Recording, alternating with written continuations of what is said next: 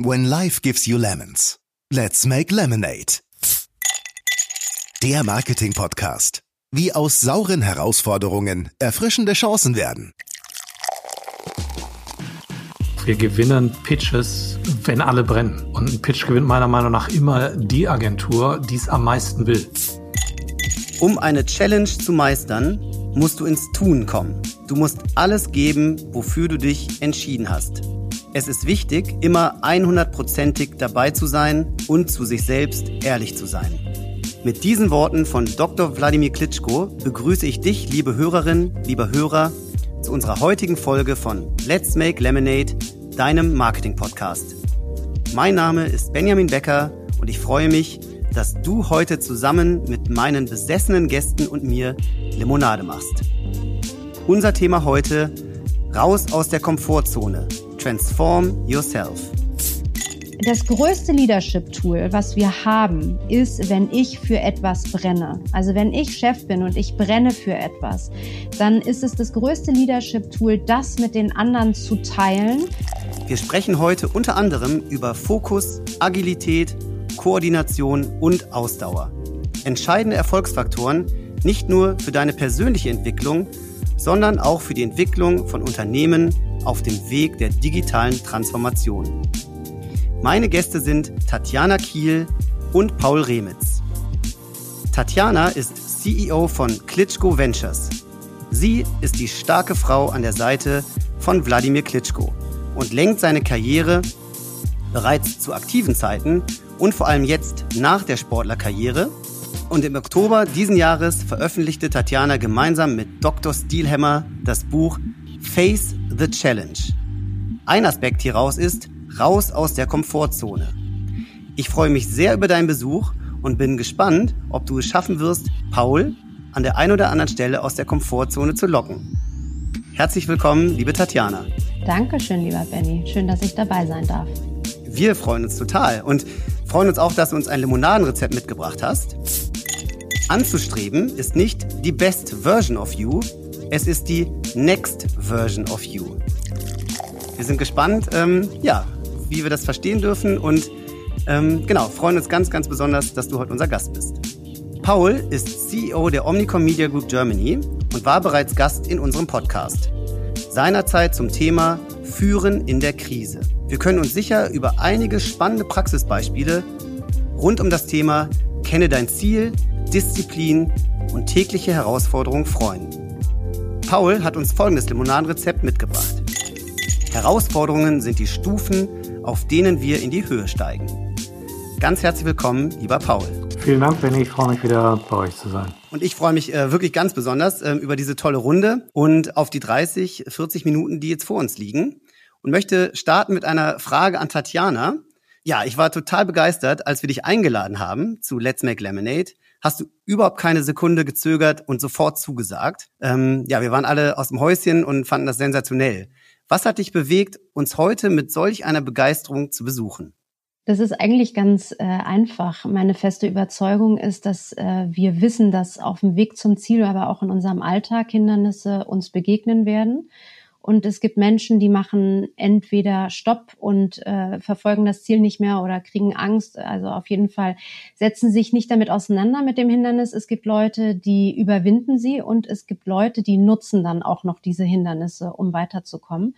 Und ähm, ich habe sofort sozusagen in meinem Kopf, ohne dass mir das tatsächlich bewusst war, den Spruch von euch mit When life gives you lemons, make lemonade draus gemacht. Und natürlich ist es wahrscheinlich auch das, was ihr damit meintet. Ähm, und habe sofort verstanden, dass äh, ihr auch äh, Leute seid, äh, Menschen seid, die tatsächlich diese Hindernisse nutzen. Und deswegen habe ich sofort gedacht, man, das ist genau das, was wie ich auch agiere und wie ich das auch verstehe und wie ich auch das Leben sehe. Und deswegen freue ich mich sehr auf den Austausch heute.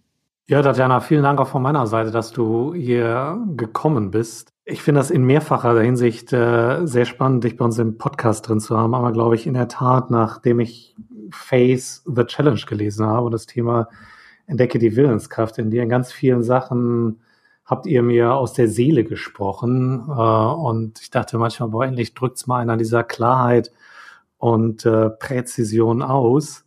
Bevor wir aber gleich über euren Ansatz, euer Modell reden, wenn man dich googelt, liest man ganz viele spannende Sachen. Äh, das Multitalent war das, was mir am meisten herausgestochen ist, weil du doch sehr vielseitig bei vielen Themen unterwegs bist. Gleichzeitig, äh, als ich das Buch gesehen habe, stellte sich bei mir sehr schnell die Frage, Tatjana Kiel, wie kam oder wie kommt eine Frau wie du auf das Thema Boxsport und, und damit auch äh, das Team Klitschow? Also wie ist deine Geschichte in den Boxsport rein? Ich glaube, das ist schon ein ungewöhnliches Thema. Ähm, naja, also ich glaube, Frauen so im gesamtorganisatorischen Umfeld im Sport sind äh, schon, also gibt es, gab es ja auch immer schon, gibt es auch immer schon, aber ich glaube, das Spannende ist tatsächlich, dass äh, in, ich war in einer Situation und bin da reingerutscht, wie es oft so ist und das ist einem im Nachhinein ja auch, äh, wird es einem auch erst klarer. Ähm, ich kenne Wladimir und Vitali schon sehr, sehr lange aus Hamburger Zeiten. Also ich war Anfang 20 oder was ähm, und habe aber in New York gearbeitet und ähm, nach dem Abitur und war dann in der Politik. Und in der Politik habe ich einen 9-to-5-Job gemacht. Und das meine ich in doppeltem Sinne. Einmal wirklich den Griffel auch fallen zu lassen und damit eben auch relativ wenig Emotionen mit dem Job zu haben. Und zum anderen kamen aber Emotionen, ähm, weil die andere Ebene war, ich hatte immer das Gefühl, man macht immer nur gegen etwas. Man kann gar nicht für etwas sein. Man kann gar nicht ähm, nach draußen gehen und, und sozusagen strahlen. Ich bin jemand, der sehr gerne etwas kreiert, etwas schafft. Und äh, an genau diesem Punkt, wo ich mich fragte, was mache ich hier eigentlich oder ist es eigentlich das, was, was ich mir für mich vorstelle, äh, fragte Wladimir, ob ich in New York äh, bei einem Kampf unterstützen kann, der für ihn sehr wichtig war. Das war 2006.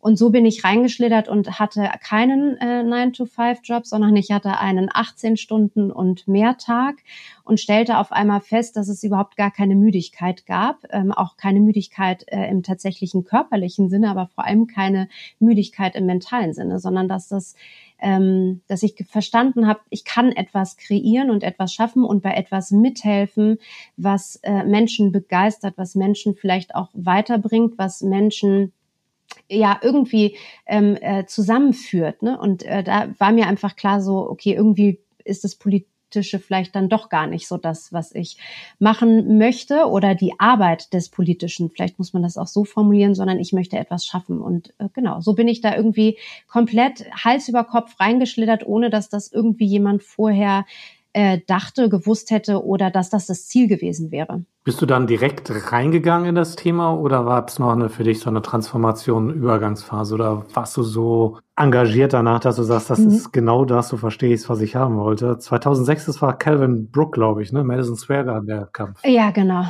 Kevin, Kevin ja. Brook, genau. Ähm, äh, ein, ein sehr sympathischer Typ und auch sehr gebildet. Das kam vielleicht auch noch dazu, ne, dass dieses, diese ganzen Klischees, die ich immer schon irgendwie total schräg fand, eine Schublade aufzumachen, eine Person rauszunehmen und da auch wieder reinzulegen und wieder zuzumachen. Und ich fand einfach das gesamte Umfeld, auch dieses Teamdenken, dieses dabei zu sein, Menschen zu sehen, also und vor allem Wladimir in dem Fall äh, tatsächlich mit diesem, mit dieser, mit dieser Kraft des Willens da die, diesen Weg zu beschreiten äh, zum zum Ring hin, das hat mich total fasziniert.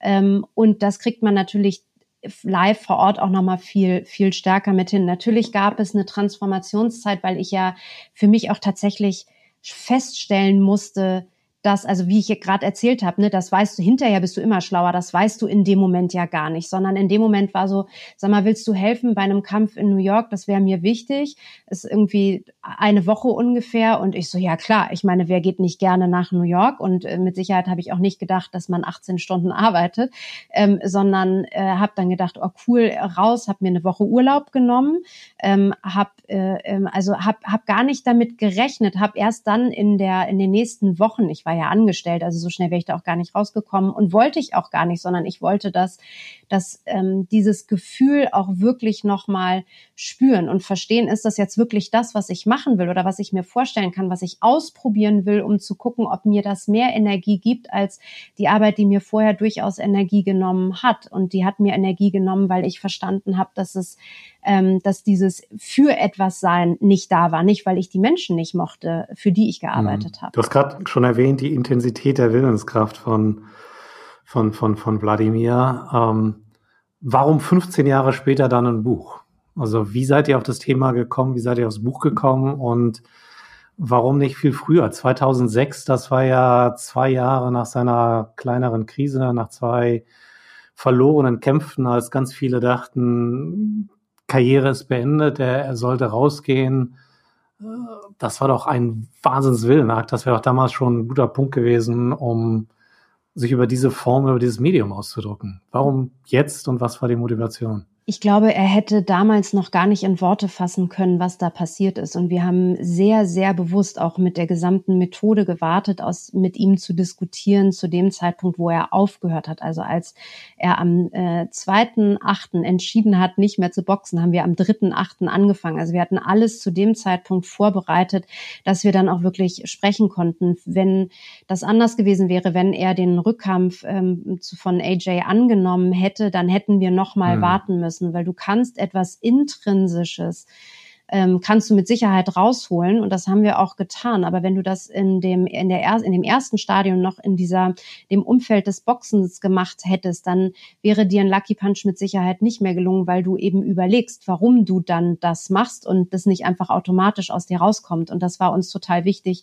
dass diese Phase natürlich auch überhaupt nicht gestört ähm, werden darf. Und der, der Zeitpunkt, er war dann, er hat angefangen, ähm, er war, war ja so besessen, auch nochmal allen zu beweisen, vorneweg sich selbst und seinem Bruder vor allem, dass er es eben doch drauf hat. Das heißt, das hatte überhaupt keinen Platz, sondern er wollte auch erstmal beweisen, dass das möglich ist. Und meine, wenn du ihn jetzt, wenn, wenn du jetzt mit ihm drüber sprichst und du sagst irgendwie elf, zwölf Jahre irgendwie an der Spitze, dann schüttelt er selbst den Kopf und sagt, ich weiß gar nicht genau, wie das passieren konnte, so im, Nach im Nachhinein. Ne? In dem Moment bist du einfach so drin und auch so mit deinen Scheuklappen und im Hamsterrad, dass dann einige Dinge passieren mussten, wie dass sein Trainer gestorben ist. Mhm der sein ganzes Wissen ähm, eigentlich damit auch begraben hat, was für ihn ganz, ganz schlimm war. Ähm, aber auch, dass, dass, dass es Kämpfe gab, wo er körperlich äh, verletzt war und eben nicht klar war, ob aufgrund der Verletzung tatsächlich die Möglichkeit besteht, überhaupt weiter zu boxen. Und ähm, das musste sein, um dann überhaupt zu sagen, dass er was anders macht als andere. Ne? Also für ihn war die Situation, dass er ganz klar gesagt hat, ich möchte nicht, dass dieser Schatz aus Erfahrung, der da irgendwie in einem Koffer steht, es wäre schade, den stehen zu lassen, aber ich kann ihn auch nicht tragen, weil er so schwer ist. Also bau mir diesen Henkel, das ähm, waren seine Worte damals.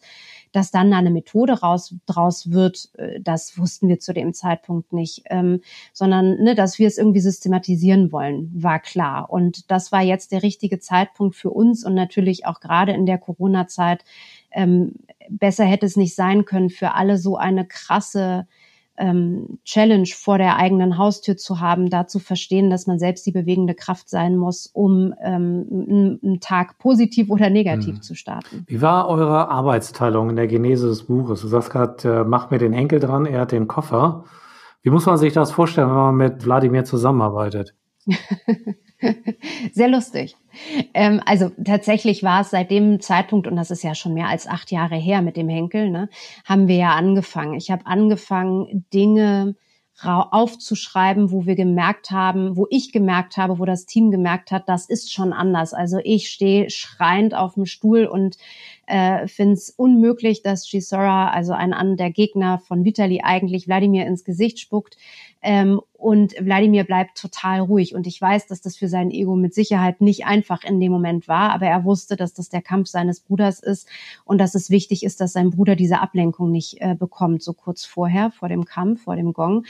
Ähm, und die Situation haben wir aufgeschrieben oder habe ich aufgeschrieben und habe immer wieder auch zwischendurch mal gefragt, wie hast du das denn gemacht und was, was hat dich bewogen, das zu machen? Dann hat er zum Beispiel gesagt, es ist total wichtig, ruhig zu bleiben. Und deswegen haben wir dann methodisch gesagt, okay, lass uns das Keep Calm nennen, weil das ist einfach, natürlich werden wir nie in die Situation kommen, dass uns jemand anspuckt, hoffe ich. Ne? Trotzdem werden wir in, in vergleichbare Situationen kommen, dass ähm, eine Krise kommt wie jetzt und die Mitarbeiter Angst haben und nicht wissen, wie sie damit umgehen sollen und die ganze Zeit permanent vor der Tür stehen und Sicherheit haben wollen, die wir ihnen nicht zu 100 Prozent geben können, weil wir die Situation ja selbst noch gar nicht so erlebt haben und auch nicht ähm, noch keine Lösung haben, sondern wir müssen ihnen insofern ähm, eine sehr realistische Einschätzung geben und sagen, ich habe gerade keine Lösung für dich, aber wir werden daran arbeiten und die Sicherheit muss dir jetzt genügen und denen, die sie nicht, denen sie nicht genügt, müssen dann vielleicht ihre Schlüsse irgendwie auch draus ziehen.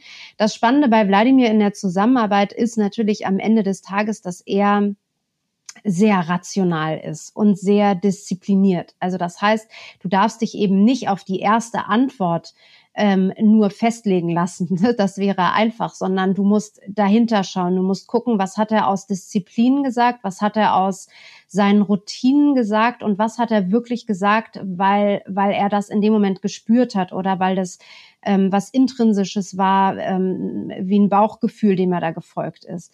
Und das war für mich die größte Herausforderung, weil natürlich, ähm, Paul, ist es ja so, wenn du dann so einem Boxweltmeister gegenüberstehst oder einfach jemanden, der, der sehr erfolgreich ist, den fragst du sehr ungerne das zehnte Mal, ja, aber wie hast du es denn jetzt gemacht? Das ist ja so ein bisschen wie die Kinder das immer machen. Ne? Warum?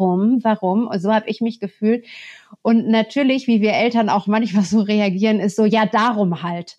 Ne? Und äh, sozusagen das auszuhalten und ähm, diesem Blick auch standzuhalten und dann auch mal zu lächeln und zu sagen, das hat schon einen Grund, warum ich das frage, jetzt beantworte doch mal, jetzt versuch du doch auch mal, mir irgendwie eine Antwort dazu zu geben.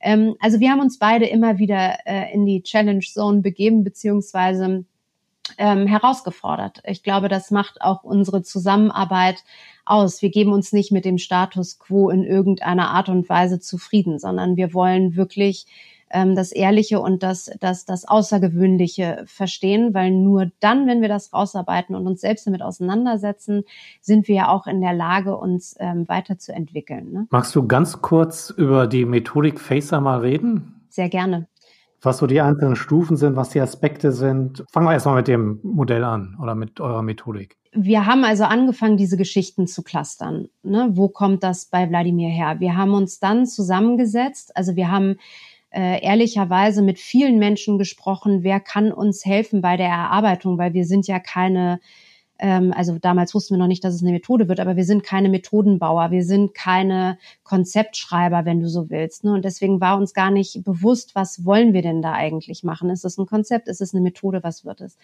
Also haben wir uns zusammengesetzt mit einem Strategen, der äh, schon viel für uns auch äh, gemacht hat und uns auch immer bei der Positionierung mit unterstützt hat, der jetzt Teil des Teams ist ähm, und vor allem beim Consulting sehr unterstützt.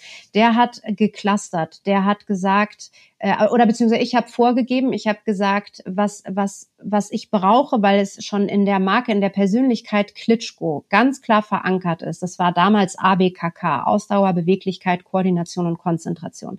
Das ist eine Vorgabe. Diese vier Punkte brauchen wir unbedingt. Wladimirs Lebensphilosophie hat er Challenge Management genannt. Ja? Also er stellt sich jeder Herausforderung und ist deswegen auch so bereit, so offen und transparent ähm, durch sein Leben zu gehen und auch so zufrieden, weil er hat keine Erwartung an andere, sondern er macht ganz viel an sich selbst fest, lässt aber Frösche auch nicht zu Kröten werden, sondern er erledigt die Dinge, die ihm auf dem Herzen liegen oder die erledigt werden müssen, sofort. Ähm, und das dann eben auch spielerisch äh, in Anführungsstrichen.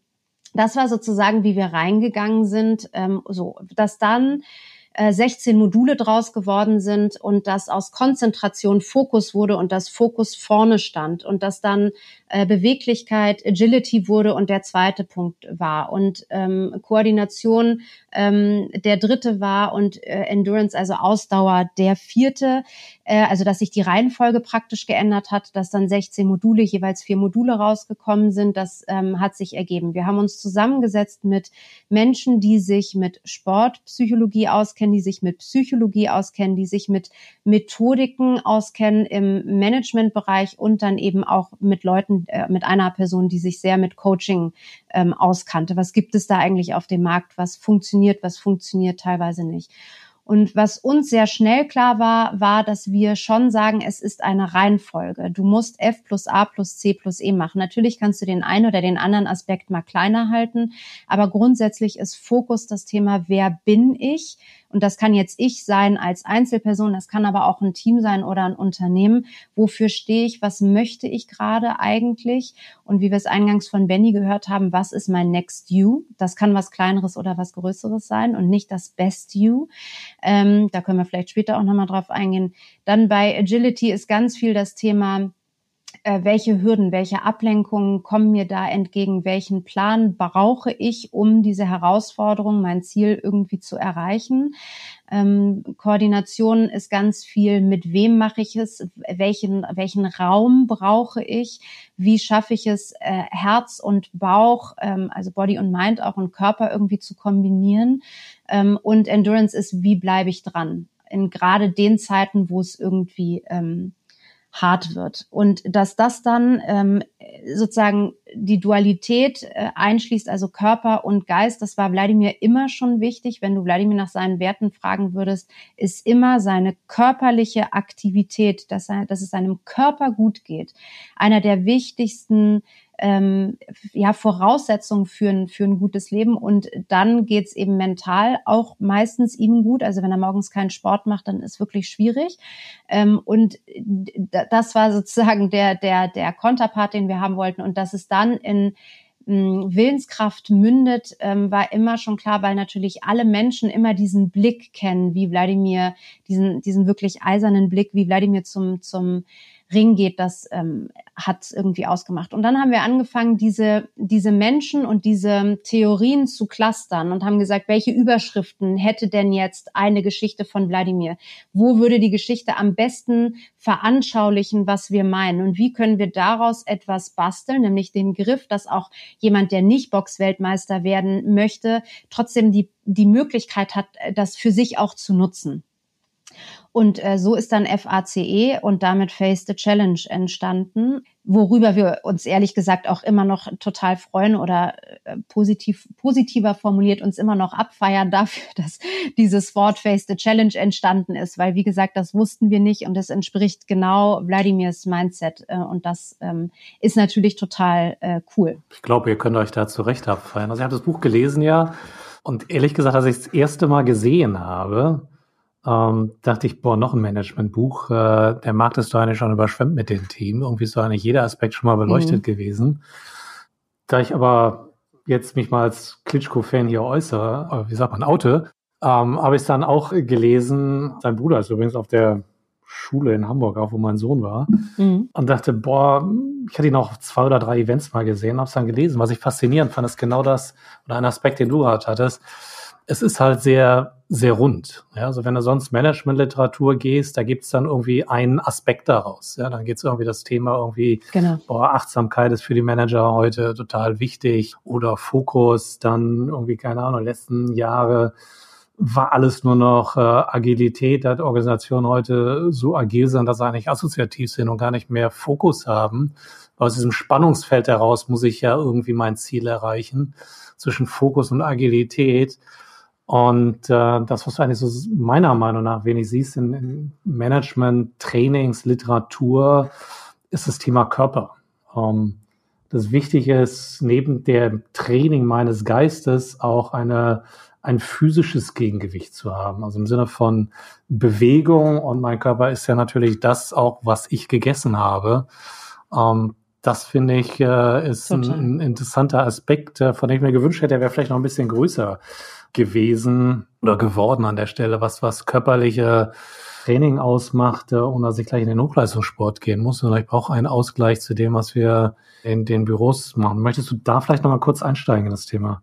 Ich möchte gerne einmal noch mal auch zu diesen punktuellen Themen was sagen. Das geht uns ja allen so. Ne? Also wir lernen Scrum und ich finde die Methode großartig. Ähm, was wir aber vor allem lernen, ist, dass wir noch prozessorientierter arbeiten, also noch schneller werden. Und ähm, aus meiner Sicht wird immer wieder die mentale und körperliche ähm, Flexibilität in dem Sinne insofern vergessen, als dass der Kopf gar nicht mehr mitkommt. Ne? Also wir werden noch schneller, noch schneller, noch schneller und das mag der Arbeitgeber auch total super finden. Ähm, aber am Ende werden wir nicht produktiver.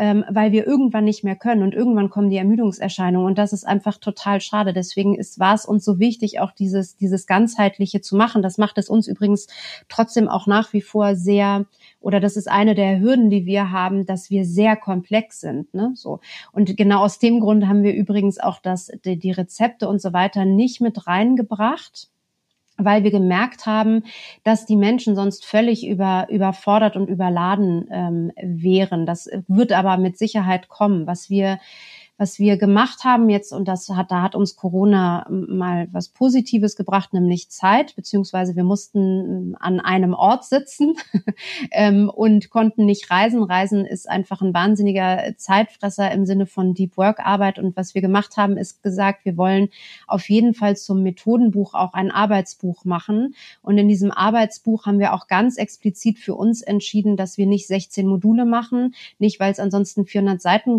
lang geworden wäre, gewesen wäre. Das war natürlich auch ein Aspekt, aber der andere Aspekt war einfach, es gibt Dinge, die müssen erstmal oberflächlich angekratzt werden, um dann in die Selbstreflexion zu kommen. Und wenn man das geschafft hat, dann kann man auch noch mal tiefer in einzelne Punkte reingehen. Aber wir wollten, dass wir, und da haben wir übrigens ja ganz viel auch, ähm, also da haben wir mit QR-Codes gearbeitet und haben eine Homepage dazu erstellt. Ähm, du kannst die QR-Code ähm, abscannen und kannst dann dir die Übungen noch mal auch ähm, angucken.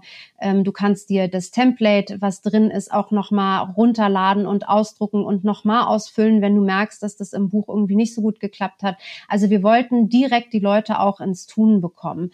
Wir hatten überlegt, äh, tatsächlich das Thema Essen noch zu machen, weil was wir was wir gelernt haben aus drei Tagen Facecamp, was ja jetzt auch alles ähm, offline so nicht mehr ähm, stattfindet im Moment, ist, dass wenn du drei Tage lang die Leute ähm, äh, und das sind jetzt meistens ähm, auch wirklich komplett unterschiedliche Leute. Worauf wir sehr achten, ist, dass dieses unterschiedliche, aber eins eint, nämlich, dass es um eine berufliche Herausforderung geht.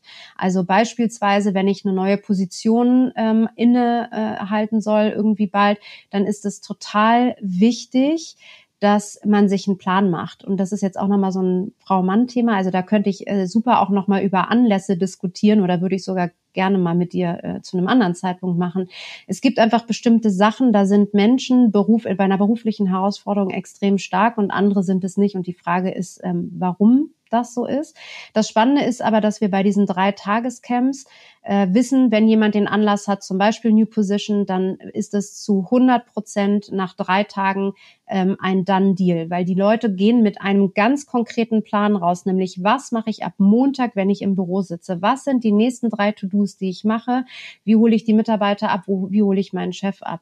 Und der erste Tag, und das vielleicht jetzt als Beispiel für die anderen Tage, der erste Tag ist Fokus. Und Fokus bedeutet eben nicht nur Übungen mentaler Art zu machen, die mich darauf einstimmen, was für mich wichtig ist, für mich als Persönlichkeit, was meine Herausforderung wirklich ist, ist die Herausforderung, die ich vorher mir überlegt hatte, wirklich die, die, die ich dann auch angehe oder muss ich die nochmal anpassen, sondern es gibt dazu passend ein Fokus-Sport-Programm, der ganz viel mit Mobilisierung des Körpers und des Rumpfes erstmal ähm, in Zusammenhang bringt. Und äh, die dritte Ebene ist natürlich das Thema Essen. Ich muss etwas anderes essen, wenn ich am Tag danach Fokus brauche oder auch am selben Tag, als wenn ich am Tag ähm, Ausdauer brauche. Und die Leute spüren das. Die Leute spüren, dass ihnen das nicht angenehm ist. Wir sind auch mit Absicht nicht in einem Fünf-Sterne-Hotel, sondern wir sind mit Absicht in einer Umgebung, wo nicht viel geht die müssen spüren. Die müssen spüren, dass äh, es an ihnen liegt, etwas zu ändern. Sie müssen spüren, dass der Stuhl nicht immer so komfortabel ist, wie sie ihn haben wollen. Und sie müssen spüren, dass es eine Auswirkung hat, wenn ich abends äh, Rotwein trinke, ähm, Fleisch esse und Nudeln, dann ist am nächsten Tag einfach die Konzentration nicht da oder nicht so da, äh, als wenn ich, ähm, als wenn ich mal darauf verzichte oder mir sehr bewusst mache, was mein Körper gerade ähm, braucht. Und und das ist das, was, äh, was total positiv ankommt, was aber ganz viel Irritation ähm, hervorruft, weil Menschen natürlich da aus ihrer Komfortzone geholt werden, was sie ja grundsätzlich vor anderen, vor allem wenn man sich nicht kennt, nicht so gerne haben. Ne? Ähm, aber diese Herausforderung haben wir uns sozusagen von vornherein, das wollten wir unbedingt erreichen, dass sie ins Tun kommen und ins Spüren kommen. Ihr hattet ein Kapitel oder ihr habt fast ein Kapitel diesem Thema ja Herausforderungen gewidmet und ihr schreibt ja auch in dem Buch, wie sehr sich äh, Wladimir mit dem Gegner auseinandergesetzt hat, versucht hat, in so eine mentale Situation reinzumodellieren, wie er Herausforderungen oder Widerständen äh, im, im Kampf begegnen kam. Und da gab es ein Bild, das hat mich total beeindruckt und fasziniert. Das war das Thema zu sagen, sich in ein Tier hinein zu versetzen. Also Wladimir schreibt dabei, er mhm. denkt sich in einen Honigdachs hinein, was mich auch erstmal nicht angesprungen hat. Aber als ich es dann gelesen habe oder verstanden habe, äh, war mir das völlig klar. Wenn ich dich reden höre, erlaub mir mal die Frage, welches Tier wärst du eigentlich? Also welches Tier würdest du dich oder setzt du dich gerne hinein? Tatsächlich kannte ich das Thema Biomimetik vorher so auch nicht. Ähm, das können ja Tiere sein, aber es können ja auch Pflanzen mhm. oder Naturdinge sein. Als ich dann so ein bisschen reingelesen habe, es ist wirklich erstaunlich, was die Psychologie sagt, inwieweit du in der Lage bist, dich mental stärker zu machen, wenn du das abrufen kannst, wenn du es brauchst.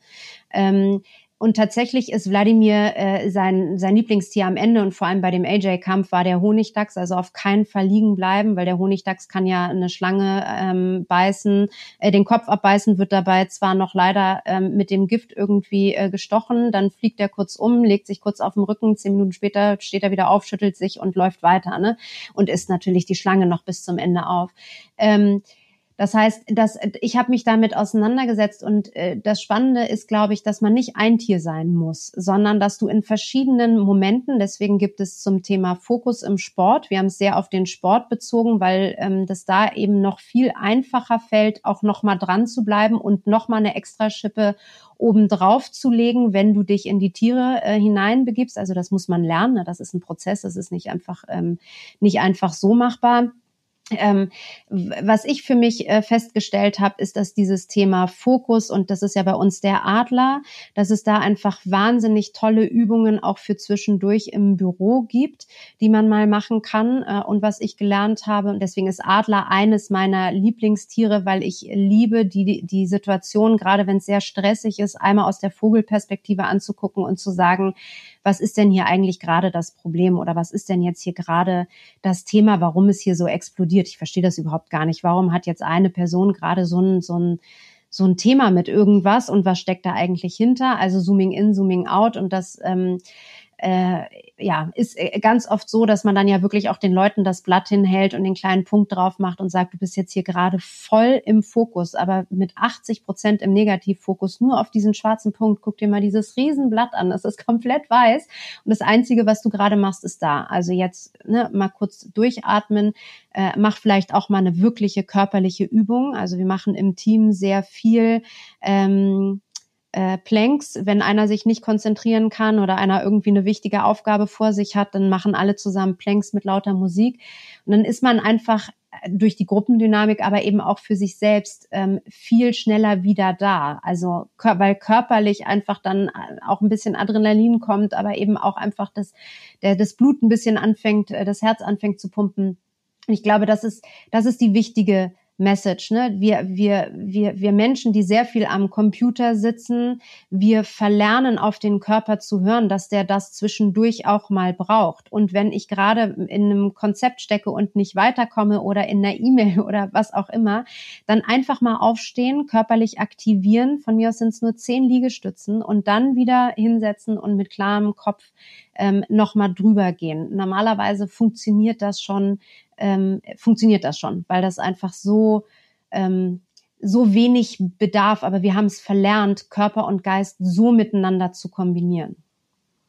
Da, wo ihr mir aus dem Herzen gesprochen habt, ist das Thema Lerchen und Eulen, ähm, was darauf sich bezieht, was du gerade gesagt hast. Äh, entsprechend meines Biorhythmuses eigentlich äh, meinen Tag zu gestalten und, und zu arbeiten. Die Lerchen sind die Frühaufsteher und die Eulen sind die mhm. berühmten Nachteulen. Ich wünschte, ich hätte dieses Bild viel früher gehabt, weil ich bin definitiv eine Eule. Ich arbeite gerne abends und nachts. Äh, morgens geht's bei mir noch, noch, noch gar nicht. Ähm, wenn ihr über Face und Facecamps redet, ist eure Zielgruppe oder wer soll da reingehen? Sind das eher Manager oder seht ihr auch, dass man das Thema übertragen kann auf einer Ebene vielleicht ein Stück weit abstrakter auf Organisation und Unternehmung. Also ich habe mir Face neulich mal genommen und bin da mal ein Kundenproblem quasi mit durchdekliniert und ich fand, das funktionierte äh, echt gut irgendwo. Ähm, aber ist euer Thema eigentlich mehr Individuen zu, zu coachen, zu unterstützen in ihrer Entwicklung oder seht ihr da auch ein Potenzial oder ein Thema in Richtung Transformation von Unternehmen, was ja irgendwie das große Mantra unserer Zeit gerade ist? Äh, genau, das haben wir sogar schon gemacht. Also wir, ähm, wir haben individuell gestartet, weil wir erstmal sicherstellen wollten, dass das wirklich auch bei den Einzelnen ankommt. Was wir jetzt gemacht haben, ist bei einem DAX-Unternehmen die äh, Top 25 zu nehmen, auch durch einen Facecamp zu lotsen, allerdings natürlich mit anderen Themen und natürlich auch in der großen Vorbereitung, was ist das Ziel des des Projekts des Chefs, des, des Lenkers, weil wenn du den nicht hast, dann brauchst du gar nicht anfangen.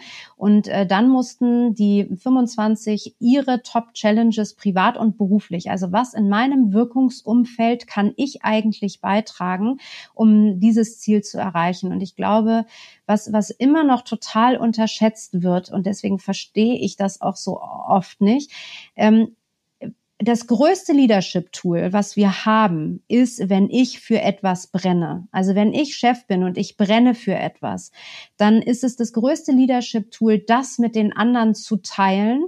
Und noch größer ist es, und das hat mir Wladimir einfach auch mehrfach gezeigt, wenn ich es dann noch schaffe, und das hat Wladimir eben immer geschafft, den, die, die wichtigsten Leute in dem Wirkungsumfeld dazu zu bewegen, ihr eigenes Ziel darunter zu packen und dafür zu brennen, dann dann hält eigentlich und das Ziel auch ganz klar zu definieren. Weil wenn das Ziel von Wladimir ist, im, im Ring zu siegen, ist das Ziel des Kochs natürlich auch in irgendeiner abstrakten Weise, dass Wladimir gewinnt, aber der kann ja nicht mit im Ring stehen. Das heißt, was ist in seinem Wirkungsumfeld die eigentliche Arbeit, dass er zum Zeitpunkt X an einem Samstag um 23 Uhr Punkt 07 mit dem besten Kampfgewicht, mit der die beste Performance abliefern kann, weil er das beste Essen sozusagen für ihn vorbereitet hat und oder in der Zeit sozusagen vorbereitet hat. Ich weiß nicht mehr genau, wie er es definiert hat, aber so war das. Der ist von alleine losgerannt. Während es davor so war, so ja, okay, also was magst du denn und was magst du nicht, äh, das spielte gar keine Rolle mehr, sondern da mein Ziel, also sein Ziel wurde auf einmal so klar, dass der losgerannt und gebrannt hat, den konntest du gar nicht mehr aufhalten. Und ich glaube, das ist das, was wir übertragen müssen in die, in, in, in nicht nur in die, äh, also in die Gesellschaft von Unternehmen, wollte ich gerade sagen, in die ähm, Führungsriege der Unternehmen, beziehungsweise auch für jeden Mitarbeiter. Es kann nicht sein, dass wir so viel Zeit bei der Arbeit verbringen und eigentlich keinen Bock auf die Arbeit haben oder dafür nicht brennen. Das merken die Kinder übrigens auch. Ne? Wenn die Erwachsenen nicht glücklich sind, sind die Kinder es auch nicht. Und das ist jetzt mal völlig unabhängig, wie viel Zeit man damit verbringt. Ähm, worauf ich hinaus will, ist, dass wir äh, diese 25 Leute dazu gebracht haben, sich sehr zu challengen und danach ihre persönliche Challenge beruflich und privat präsentieren mussten und gebrannt haben und auch immer noch brennen. Und wir haben danach mit den Top 150 Leuten, das war kurz vor Corona, ähm, die haben zusammen morgens um sechs Sport gemacht. Die haben zusammen ihre Sachen erarbeitet und das haben wir dann Challenge Conference genannt, weil es zum einen natürlich darum ging, sie zusammenzuführen und nicht in Silos zu denken, aber auf der anderen Seite natürlich ganz klar in ihrem Wirkungsumfeld, in ihrem Silo zu sagen, was sie damit auch machen können. Deswegen ist Silo gar nicht immer so negativ, wie es irgendwie gerade propagiert wird aus meiner Sicht. Ähm, so, und die haben dann präsentiert, was sie in ihrem Team machen. Da war ein Spirit, da hatten alle, also die standen auf, es waren Standing Ovations, es hat einfach so viel Mut gemacht. Und am Ende des Tages, es wird kein wirtschaftliches Wachstum geben, wenn es kein menschliches Wachstum ähm, ermöglicht. Ne? Also wenn das Unternehmen kein menschliches Wachstum ermöglichen lässt oder nicht zulässt, dann wird es auch kein wirtschaftliches Wachstum ab irgendeinem Punkt mehr geben können. Und deswegen nennen wir es Human Transformation. Und das geht, ähm, äh, also wir machen es in Consulting-Projekten, ähm, es geht in Team-Zusammenhängen. Äh, also es funktioniert ähm, wunderbar. Ähm, und genauso wie du sagst, was wir auch immer wieder machen, ähm, auch in über, übergeordneten Dingen, das war jetzt zum Thema Flugangst, das hat im Moment ja keine Relevanz, äh, zu überlegen, welches Programm müsstest du eigentlich aufbauen, wenn es jetzt um ein ganz spezifisches geht. Und so wie du gesagt hast, ähm, wir können gerne uns mal zusammensetzen und mal überlegen, wie man so einen Prozess auch tatsächlich ähm, für Kunden mit aufbauen kann, weil das einfach mega spannend ist, wenn der Kunde auch weiß, was ihn am Ende erwartet. Krass, ja. Was du schreibst, erinnert mich so manchmal, wenn wir in Pitches drin sind, wo du über einige Wochen, manchmal vielleicht sogar Monate sehr fokussiert, mega konzentriert darauf hinarbeitest, wirklich ein, ein Top-Produkt für einen Kunden zu entwickeln im Sinne von Beratung und äh, meine Beobachtung ist auch, wir gewinnen Pitches, wenn alle brennen. Und ein Pitch gewinnt meiner Meinung nach mhm. immer die Agentur, die es am meisten will. Und zwar in allen Dimensionen, von Empfang bis, ich weiß nicht wohin, bis zum CEO, müssen alle darauf ausgerichtet sein, wir wollen diesen Pitch gewinnen. Und das muss eine Obsession sein. Das, äh, diese, diese Besessenheit, diese, diese, diese fast übersteigerte Fokussierung auf ein Thema, dieser brutale Wille zu gewinnen.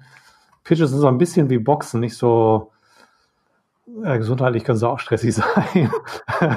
Ende, Ende über, Wollte ich gerade sagen. Aber man kriegt vielleicht keinen in die Fresse geschlagen. Man kriegt keinen in die Fresse geschlagen, aber man kommt auch schnell mal, oder viele kommen auch körperlich, psychisch dann schon mal an, an eine Grenze rein. Und wir müssen das natürlich auch managen. Ähm, Punkt. Und volle Zustimmung, das Wichtigste, was wir haben, gerade in, in unserem Bereich als Dienstleister und Berater, sind unsere Mitarbeiterinnen und Mitarbeiter. Und ich glaube, die höchste Herausforderung, die wir haben als Organisation, ist in unserem Bereich nicht irgendwie Technologie, Daten und alles, was so gehypt wird, sondern ähm, wie entwickeln wir die Leute in der Organisation, dass in dieser komplexen Welt äh, sich bewegen können, sich sicher bewegen können und in der Lage sind, dann auch maximale Leistung zu bringen. In dem Kontext finde ich es immer spannend, Analogien aus dem Sportbereich äh, zu kriegen. Also mein Sohn spielt Basketball, mhm. macht Leistungssport Basketball und äh, war in USA dort oder ja, in den USA in, in entsprechenden äh, College, was, was Sport angeht. Und äh, dort wurde ganz im Anfang mal so dieses Modell des High-Performance-Mindsets für Sportler vorgestellt. Äh, ich habe mir das ehrlich gesagt abfotografiert, äh, auf eine Pappe hier gemalt, weil das kannst du eins zu eins übertragen. Das, was man dort gesehen hat, äh, wie entwickle ich Spieler zu Führungsspielern ähm, über vier Stufen hinweg. Und deswegen finde ich immer spannend, solche außergewöhnlichen Menschen, die wirklich Faszinierendes geleistet haben. Und Wladimir Klitschko ist einer der bedeutendsten Boxer, die wir die wir haben, ähm, das zu transformieren und, und zu übersetzen, was bedeutet das für uns äh, in der Arbeitswelt und der berühmten VUCA-Welt. Und deswegen mhm. bin ich sehr dankbar, dass ihr das gemacht habt und, und freue mich, wenn wir da mal Projekte entwickeln können weiter. Unbedingt. Bin dabei. Zum Abschluss möchte ich euch beiden zu unserer Rubrik The Sweetest Lemon einladen. Ähm, und wenn du magst, Tatjana, fangen wir gern mit dir an. Was ist ähm, dein ja, Top-Tipp? Was ist deine Benchmark, um Träume in Realität zu überführen? Kurz gesagt, was ist deine Sweetest Lemon, um in den Action-Modus zu schalten?